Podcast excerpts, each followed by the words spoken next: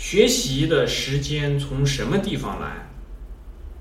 就是所有的碎片的时间，所有的碎片的时间，他这个学习啊，比方说，你这个学这个大部头的这个知识啊，你必须要给自己大块的时间，因为那种学习啊不容打断，一打断必须重来。从一个状态里面出来，可能就是一两秒的事情，别人跟你打了个招呼你就出来了。但是你要再进去五分钟最少了。这属于这个进入状态比较快的人，你这五分钟才能重建自己的构思，然后才开始进入那种高吸收状态。然后你可能学了，再学了十分钟之后，真正的学习啊，它是非常非常消耗人的脑力的。真正的那种大容量的这个学习的时间呢，几乎我我认为啊，五分钟，就以我个人的经验，十分钟，最多不超过半个小时，这个人就已经累的必须要睡一会儿。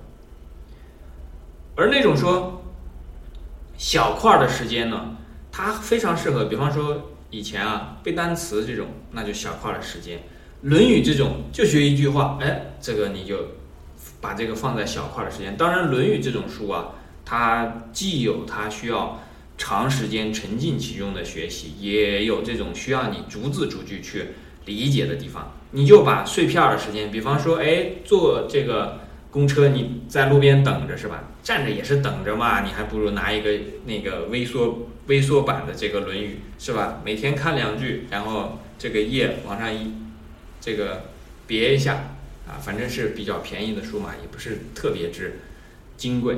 那这个可以经常的放在兜里，拿出来就可以看一下。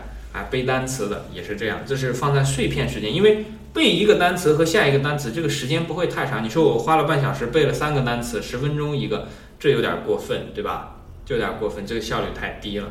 所以这个背单词呢，你可以稍微拿出来，就是这种碎片的时间。然后学，比方说像这个《论语》一句一句来学呢，也可以拿出碎片的时间来学。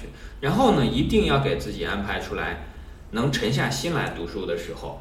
其实这种沉下心来的时候呢，我觉得。对每个人来讲都有很多的时间，比方说等车的时候，有的时候去飞机场，哎，行李箱里面就可以放一本书，哎，坐高铁你也可以放一本书，对吧？你回了家，每一个人我不相信有那么之忙，不相信说是这个你真的每一天就就一点时间都没有。我见过说是没有时间的人呢，其实是最会打发时间的人。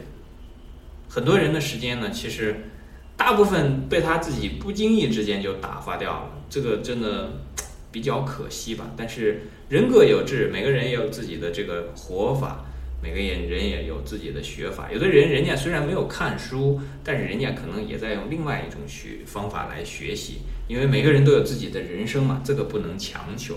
只是讲说，如果我们想要学，比方说举个例子，刚才我们所讲的二十四四节气的这个节气的这个分法。你要如果说啊，不看书你就能学会，那我这个觉得还是比较神的人呢。